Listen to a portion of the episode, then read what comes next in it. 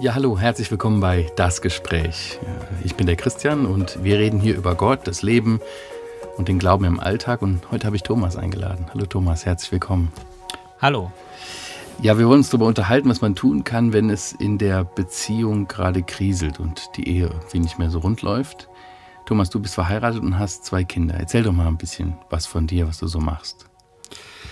Ja, das ist eine gute Frage. Ich bin über den Rettungsdienst, also über den Zivildienst in den Rettungsdienst gekommen, habe dort einiges über 20 Jahre gearbeitet, habe viel mit ja, notvollen Situationen, mit Extremsituationen, mit Leid zu tun gehabt. Und darüber habe ich äh, psychosoziale Unterstützung für Einsatzkräfte aufgegriffen, wo ja, Einsatzkräfte in Extremsituationen oder ja, unterstützt werden, vorbereitet werden für solche Situationen.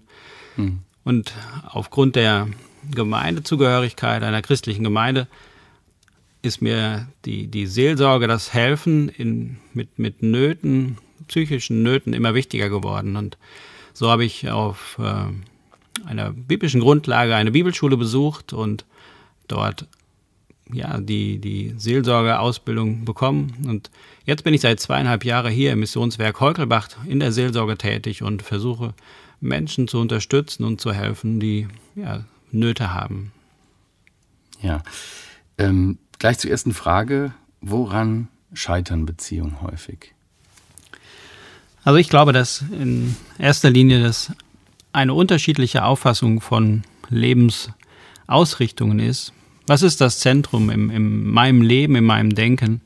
Und damit meine ich jetzt nicht Vorlieben oder Hobbys oder unterschiedliche Charaktere, sondern es geht darum, habe ich das Verständnis, wozu mein Gegenüber, mein Partner da ist? Ist er dafür da, dass er meine, meine Wünsche und meine Begierden erfüllt in dem Miteinander? Oder geht es wirklich darum, dass wir als Ehepaar etwas verdeutlichen? Und ich denke, letztendlich geht es um die Frage, ist, der, ist Gott in unserem Leben, in unserem Ehe miteinander der Mittelpunkt? Oder bin ich der Mittelpunkt? Wenn ich es richtig verstehe, würdest du schon unterscheiden zwischen einer christlichen Ehe, also wo die Ehepartner Christen sind, überzeugte Christen, und solchen, die es nicht sind, wo Gott irgendwie keine Rolle im persönlichen Leben und in der Ehe besteht. Ist das richtig so? Ja, da möchte ich sehr deutlich unterscheiden, weil ich denke, dass wir als Christen, Menschen, die äh, wiedergeboren sind, die Jesus als ihren Herrn und Heiland angenommen haben, dass sie eine andere, ein anderes Zentrum haben, dass sie eine Möglichkeit haben, ja, Hilfe zu beanspruchen, Hilfe ähm, zu bekommen, die über dem, was in, in, in normalen Ehen äh, hinausgeht. Aber die Probleme sind doch häufig eigentlich die gleichen, oder? Wir Menschen sind alle gleich, ob wir jetzt wiedergeboren sind, ob wir an Christus glauben oder nicht. Aber die, die Ausrichtung ist eine andere. Wenn ich als, als Christ miteinander lebe, dann ist mein Ziel oder sollte mein Ziel sein, Christus in erster Linie zu verherrlichen. Und wenn Menschen nicht an Jesus glauben, die haben diesen Blick nicht und die haben auch nicht diese Ausrichtung und die wollen auch letztendlich das nicht in ihrem Leben, weil sie es gar nicht für sinnvoll erachten. Hm, okay. Ähm, wenn du sagst, das ist das Wesentliche ist eigentlich, dass man im Glauben an Christus ist und auch so seine Ehe lebt, dann kommen wir natürlich auch auf den Schöpfer und auf den Ideengeber der Ehe, nämlich auf Gott zu sprechen. Äh, was, was ist Gottes Idee von Ehe? Kannst du da was zu sagen? Ich denke, das sind. Fangen nochmal von vorne an. Kein Problem. Ich denke, dass es am deutlichsten wird in Epheser 5, im Abschnitt in der Bibel, wo wir ein Bild bekommen, wie Gott sich das Miteinander von Mann und Frau vorstellt.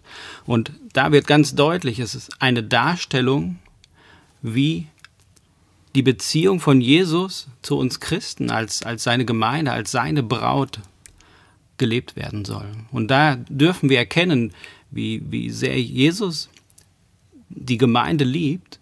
Und dieses Miteinander soll auch in, in der Ehe deutlich werden. Also das die Ausrichtung, der Gedanke Gottes von Ehe ist in erster Linie darzustellen, wie sehr Jesus uns liebt und wie, wie diese Gemeinschaft aussehen soll.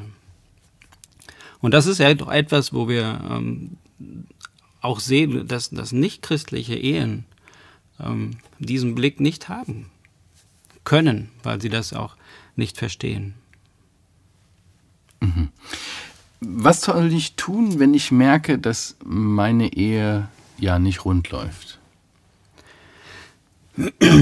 Ja, das ist sicher eine spannende Frage und auch so individuell in vielen Punkten. Aber als erstes sollte ich mir eingestehen, dass da etwas nicht in Ordnung ist, sollte das nicht einfach überdecken, sondern sollte der Sache wirklich offen gegenüberstehen und auch anerkennen, dass hier Dinge nicht gut laufen.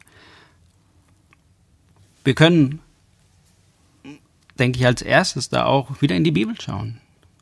Wir haben einen Ratgeber, der uns wirklich unterstützen möchte, der uns eine, eine Zielrichtung geben möchte und auch gerade in, in Schwierigkeiten helfen möchte.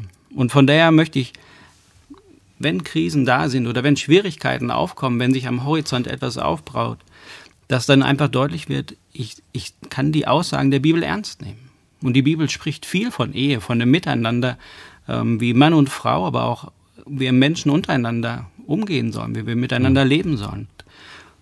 Dazu denke ich, ist ganz wichtig, dass wir auch den, den Rat von, von Geschwistern, von, von Menschen, die Jesus lieben, in der Gemeinde, in meinem Umfeld ähm, suchen, dass wir uns ihnen öffnen, dass wir ehrlich sind voreinander in der Ehe, aber auch ehrlich sind vor den Menschen, die, die uns begleiten wollen, die uns helfen wollen, die uns lieben.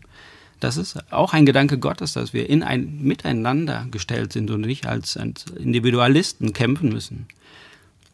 Ein ganz praktischer Punkt ist auch, dass ich ganz bewusst für meinen Ehepartner danke. Auch wenn ich vielleicht im Moment das Gefühl habe, ich finde nicht einen Punkt, wofür ich danken könnte, weil er mir nur auf den Nerv geht. Aber dass ich mich ganz bewusst dahin bringe, Gott für diesen Partner, für meinen Mann, für meine Frau danke und, und mir auch vor Augen stelle, was er mir ähm, auch Gutes getan hat. Hm. Und dabei kommt es nicht darauf an, wie ich mich fühle oder was ich im Moment dabei denke, sondern ein ganz bewusstes Danke sagen für den anderen. Das verändert auch ein Stück weit den Blick auf den Ehepartner, richtig? Ja, definitiv. Weil wir kommen in eine Schleife hinein, wo wir uns nur in die, in die negativen Dinge äh, hineinstürzen. Dass man nur noch den Blick hat für das Negative an dem anderen. Genau, wenn, mhm. wenn wir ein Glas Wasser nehmen, was halb voll ist, dann sind wir auf einmal da, dass das Glas nur halb leer ist.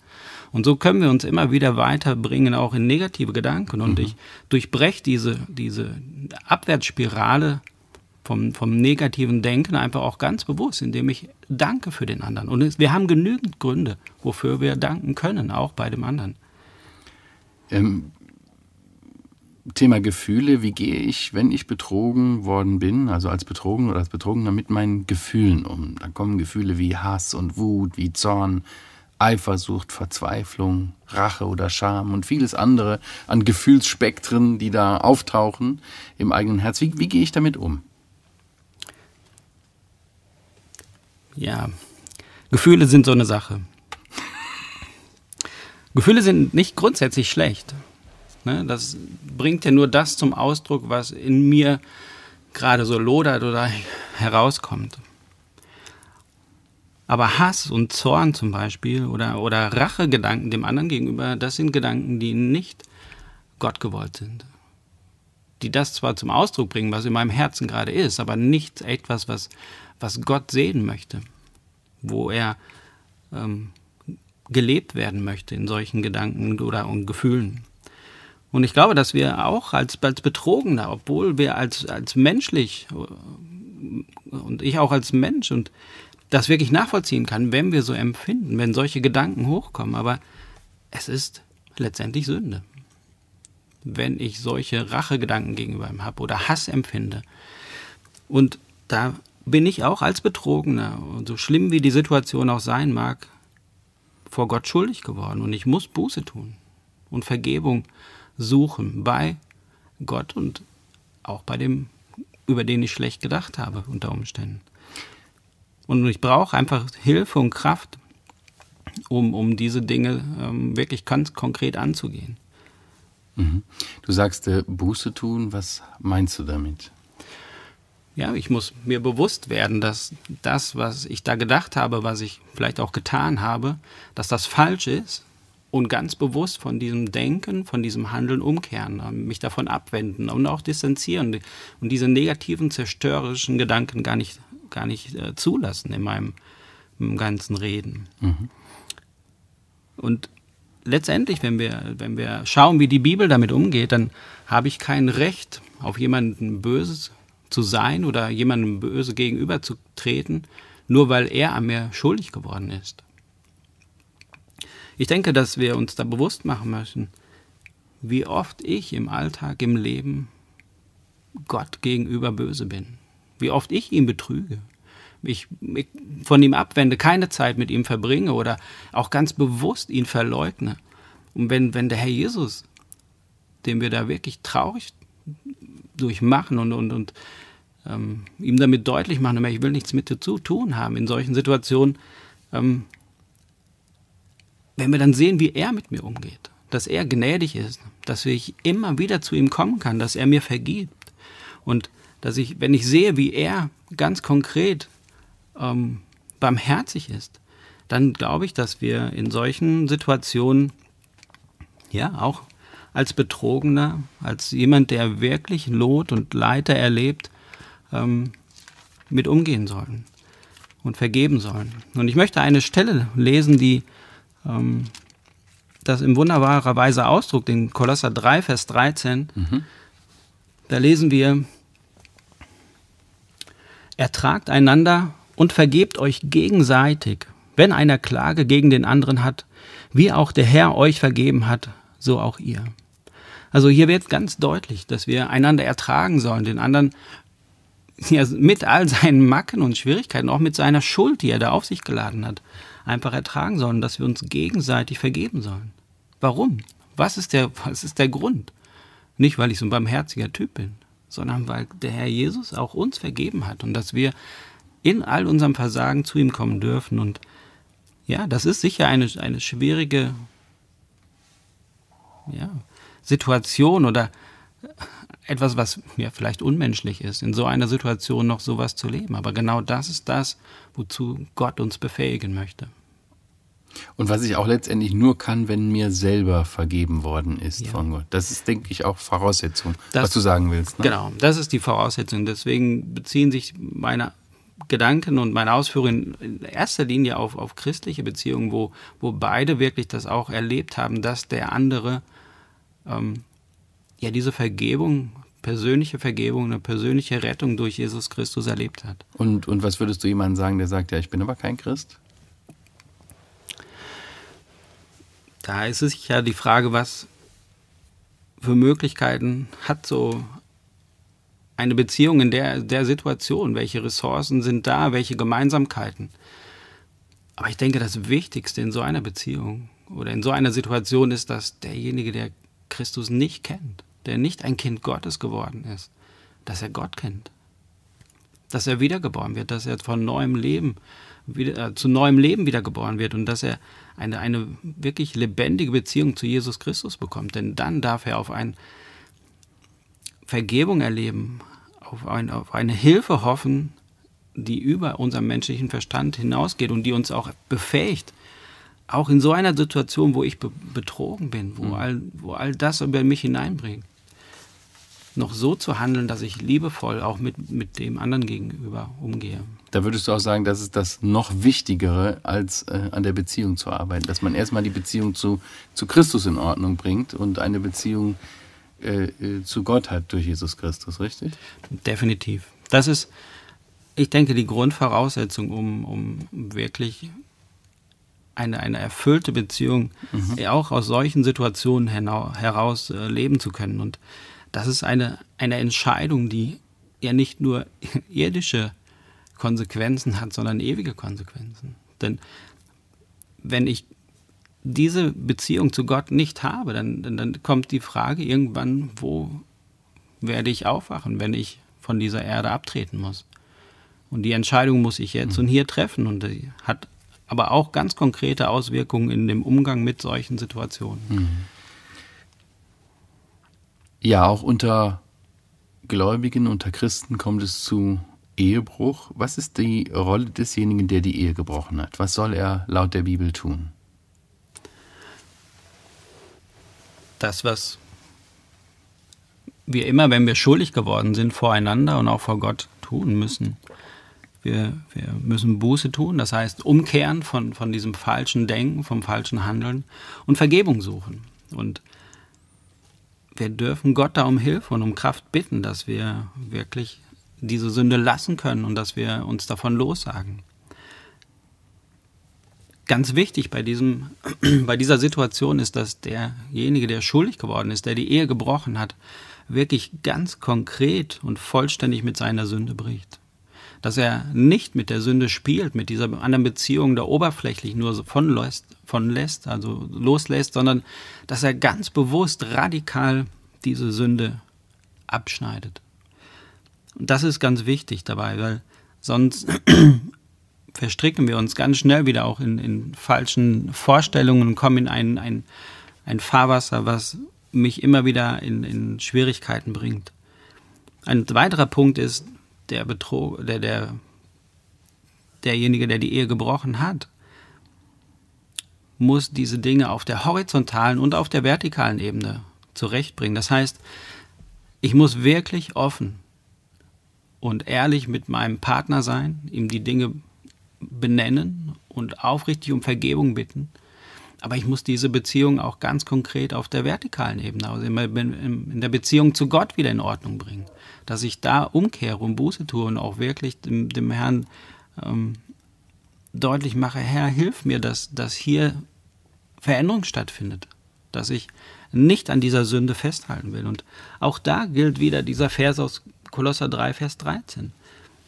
Der Herr hat uns vergeben und er möchte uns vergeben. Und von daher denke ich, es unterscheidet sich das in, in, in diesen beiden Situationen, ob ich oder aus welchem Grund ich schuldig geworden bin, ob es Ehebruch ist oder in anderen Dingen, da ist kein Unterschied. Sünde ist Sünde und zerstört einfach Beziehungen. Mhm. Was sind dann die äh, konkreten Schritte auf dem Weg der Wiederherstellung der Ehe? Ich habe die für mich die drei Vs genannt. In erster Linie ist das die Vergebung, wo wir auch gerade ja schon drüber gesprochen haben. Und da geht es um, um Offenheit, um, um wirkliche Aufrichtigkeit und Ehrlichkeit dem, dem Ehepartner gegenüber. Aber ich muss auch erkennen, wo Problemfelder sind, wo ich in Gefahr stehe und dort auch ähm, Vorsichtsmaßnahmen treffe, um, um nicht wieder zu fallen.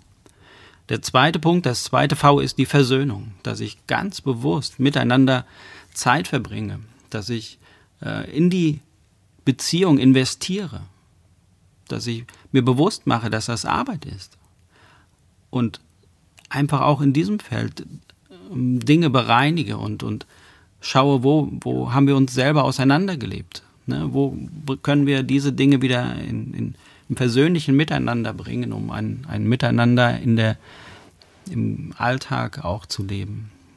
Und das dritte V ist einfach Vertrauen. Und damit meine ich nicht Kontrolle. Es geht nicht darum, dass ich den anderen jetzt äh, bespitzle und, und jeden Tag kontrolliere, was er macht, sondern wirkliche, wirkliches Vertrauen. Und auch da gibt uns die Bibel einen, einen sehr guten Hinweis. Und wir finden das in 1. Korinther 13, im, im, ja, wir nennen das das hohe Lied der Liebe. Ähm, da finden wir im Vers 7, 1. Korinther 13, Vers 7, da heißt es, Liebe, sie erträgt alles, sie glaubt alles, sie hofft alles, sie erduldet alles. Und ich brauche dieses Vertrauen zu Gott, aber auch zu meinem Ehepartner, um aus diesem Dilemma, aus dieser Zerstörung wieder herauszukommen und Ehe nacheinander, nacheinander wieder herzustellen. Und das ist ein Prozess. Das wird nicht von heute auf morgen gehen, aber es darf wachsen, wenn wir diese Punkte leben. Hm.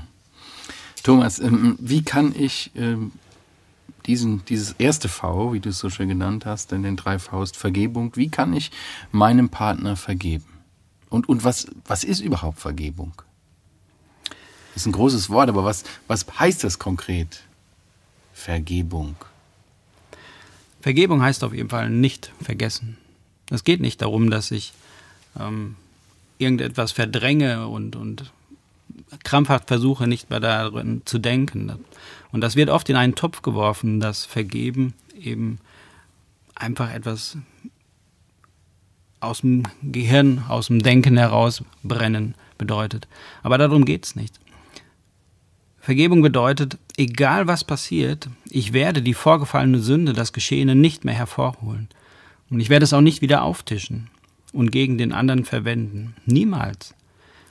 Es ist also eine ganz bewusste Handlung, die ich, obwohl mir das vielleicht noch bewusst ist und mir in der, in der Begegnung mit dem anderen noch wieder, wieder vor Augen kommt. Aber ich werde es nicht benutzen als Waffe oder als etwas, was ich gegen ihn verwende. Ich begegne meinem Gegenüber so, als ob nie etwas vorgefallen wäre. Und genau so begegnet Gott uns auch. In, in Jeremia 31, Vers 34 sehen wir das. Und was mir da sicher hilft, ist, wenn ich mir bewusst mache, wie Gott mir vergeben hat, nämlich vollkommen und vorbehaltlos. Er hat, er hat ist da in Vorleistung getreten, um, um, um diese Beziehung wiederherzustellen. Und da finden wir viele Stellen in der Bibel einfach auch, wo uns das deutlich gemacht wird. Und bei diesem Ganzen wird deutlich, vergeben ist ein Entschluss. Es ist eine bewusste Handlung und die basiert auf der Grundlage von der Vergebung, die wir durch Jesus Christus erleben durften. Bei einer Ehekrise geht sehr viel Vertrauen verloren. Hm, was können beide Partner ganz praktisch tun, damit Vertrauen wieder, ja, wieder wächst? Auch hier ist uns der Herr Jesus ein so wunderbares Vorbild.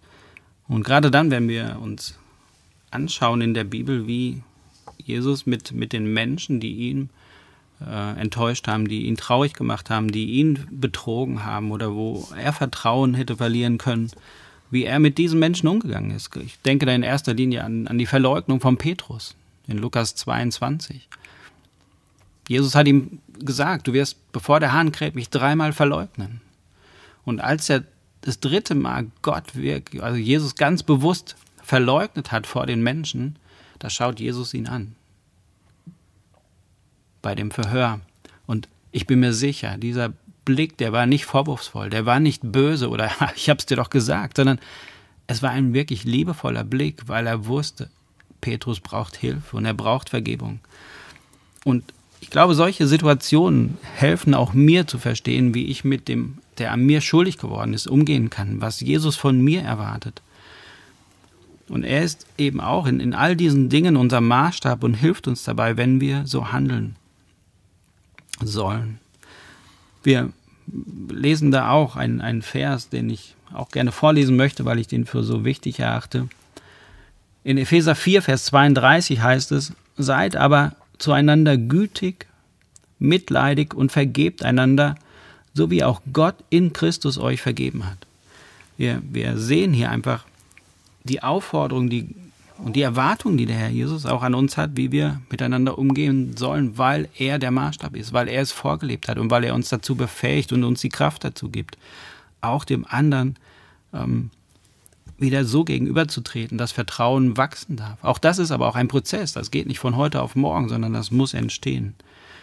Und es hilft sicher auch, wenn wir auch andere Personen, die ja, mit menschlichen ähm, Gefühlen auch gelebt haben, ähm, in der Bibel studieren und schauen, wie, wie die einfach konkret mit, mit solchen Verlusten und, und Enttäuschungen umgegangen sind. Wenn wir daran denken, wie der Vater, der auf den verlorenen Sohn, der abgehauen ist, der alles sein, sein ganzes Erbe verprasst hat, wie er mit ihm umgegangen ist, wie er auf ihn gewartet hat und welche, welche liebevolle Begegnung dort stattfindet, mhm.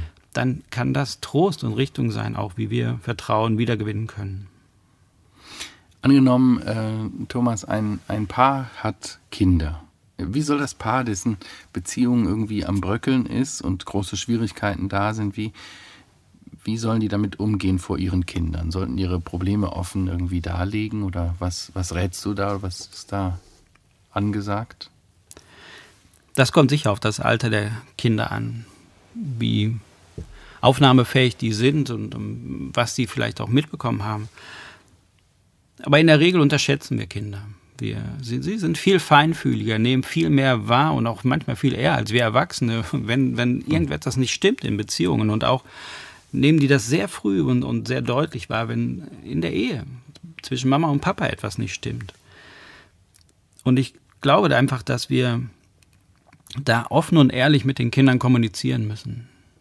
Dass wir ihnen damit auch deutlich machen können, wir sind keine Übermenschen. Wir brauchen Hilfe, genauso wie ihr. Und hier zwischen uns funktioniert es nicht. Wir, wir haben da unsere Kämpfe, unsere Nöte und dass wir den Kindern das ganz deutlich kommunizieren, dass wir sie auch dazu ermutigen, ja, vielleicht für uns zu beten, wenn die Kinder so weit sind und, und im Glauben sind. Und wenn die Beziehung so kaputt ist, dass, dass es wirklich ein, ein Streit ausartet, wenn wir, wenn die Ehepartner miteinander reden, dann hilft vielleicht auch eine schriftliche Erklärung an die Kinder, die man zusammen verfasst, damit man nicht den anderen noch weiter ähm, schlecht macht oder, oder die Kinder auf eine Seite zieht, sondern wirklich offen und ehrlich mit ihnen kommuniziert. Und ich glaube, dass Offenheit ganz wichtig ist und dass wir die Kinder da nicht unterschätzen sollten. Mhm. Also eine altersgemessene Offenheit, so dass das Kind es versteht, um, um was es um was es geht. Wobei das natürlich auch immer,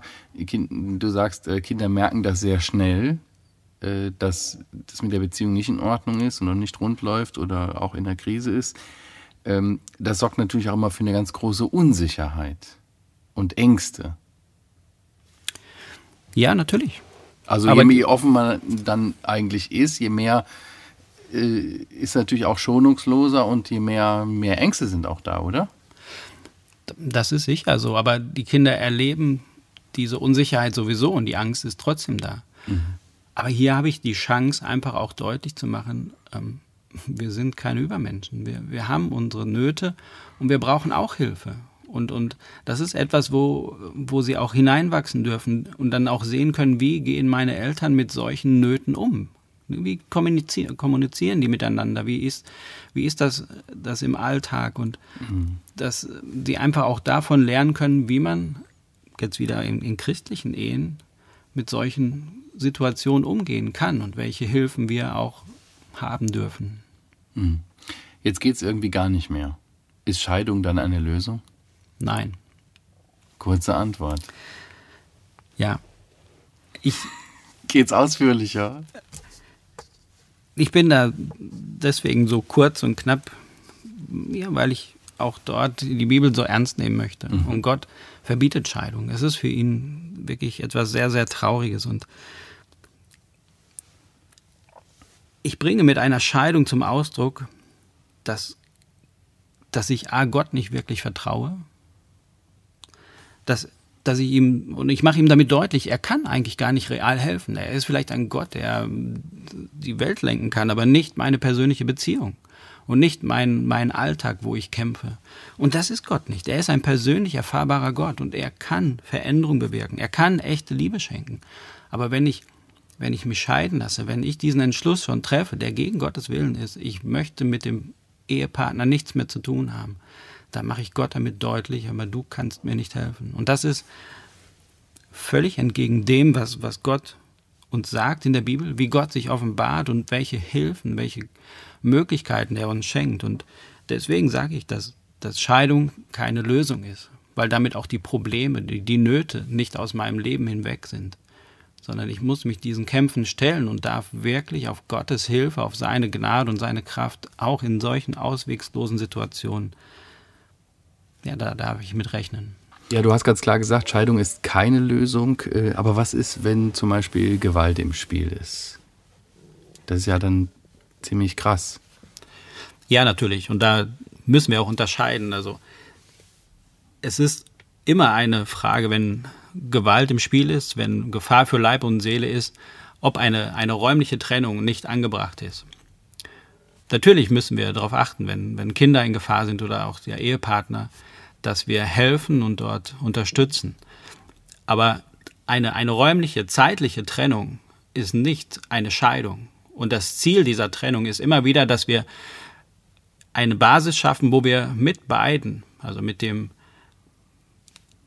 eventuell Gewalttätigen oder, oder Ehebrecher und eben demjenigen, der in Gefahr steht, äh, vernünftig arbeiten können, wo wir Seelsorge geben können, wo wir eine Basis schaffen können, wo beide sich wieder ganz neu begegnen können.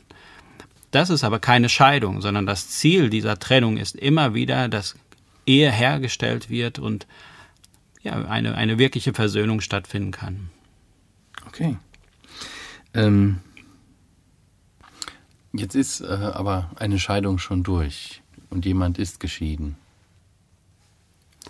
Was bedeutet das für den und was sagst du dem? Ich bin mir sicher, dass auch Gott da größer ist und dass er auch Beziehungen wiederherstellen kann, die schon geschieden sind. Und wenn das nicht möglich ist, weil vielleicht der eine Ehepartner wieder geheiratet hat oder so, bin ich mir aber sicher, dass Gott in seiner Gnade diesen in solchen traurigen Situationen wirklich Trost schenkt, dass er hilft und wieder aufbaut und dass er ermutigt, ähm, trotzdem ein, ein, ein Leben zu führen, was Gott Ehre gibt und dass er Vergebung und, und Wiederherstellung auch in seinem Leben erfahren wird. Thomas, ähm, wo bekomme ich Hilfe, wenn ich merke, dass wir als Paar es einfach nicht alleine packen? Ja, das ist eine gute Frage.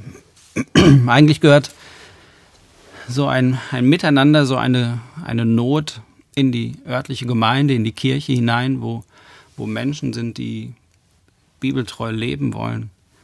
Das ist eigentlich der Ort, wo das, das Miteinander, von dem wir auch ja schon ein paar Verse gelesen haben, einfach gelebt, erfahrbar werden soll und wo auch Hilfe in Gottes, nach Gottes Maßstäben vorhanden sein soll.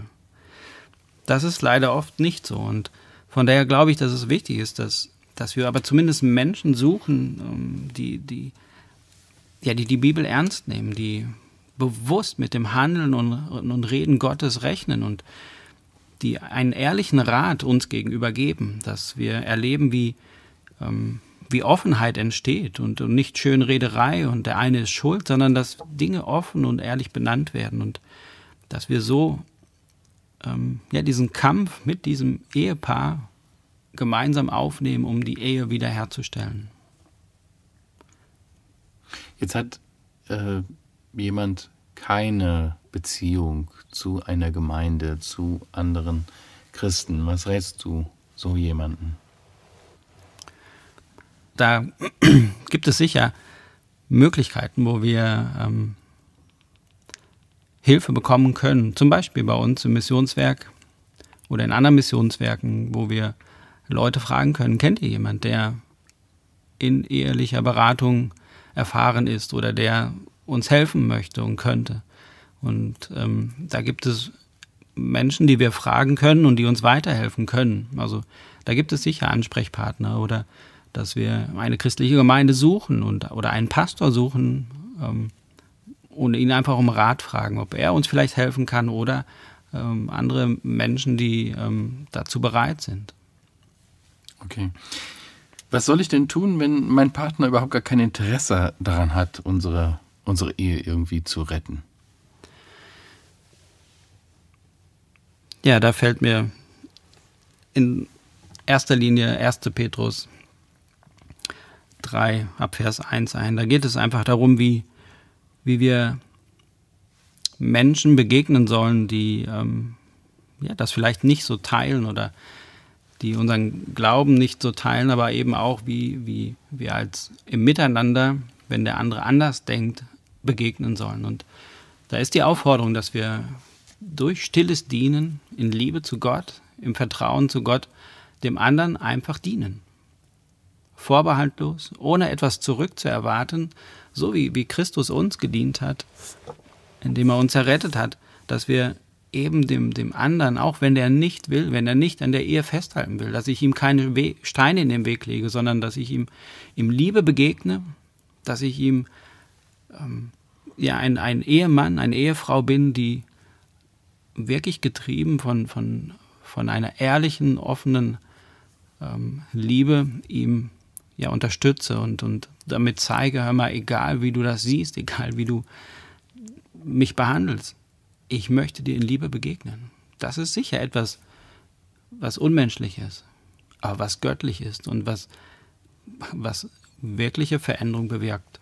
Ich habe es selber in, in Situationen erlebt und weiß von Situationen oder von, von solchen konkreten Beziehungen zu berichten, die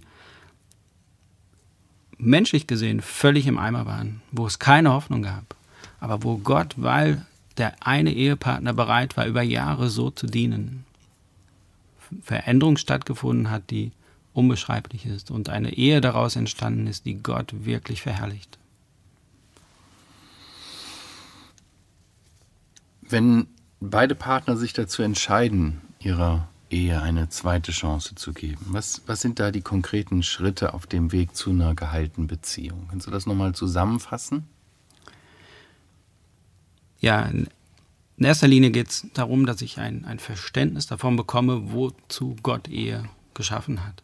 Natürlich, um einander zu erfreuen, in, in dem Miteinander, in den Begegnungen, die wir haben, auch im sexuellen Bereich. Aber in erster Linie geht, soll Ehe dahin deuten, dass mir deutlich wird, wie sehr Gott mich liebt. Und diese Beziehung zwischen Jesus und, und, den, und, und uns als Gemeinde, als, als seine Braut deutlich wird. Und ich glaube, dass es ganz wichtig ist, dass, dass die Ehepartner ein klares Verständnis von diesem Gedanken haben, um auf biblischem Fundament Ehe wieder neu zu bauen. Wozu dient dieses Miteinander von Mann und Frau wirklich? Das ist die Frage da.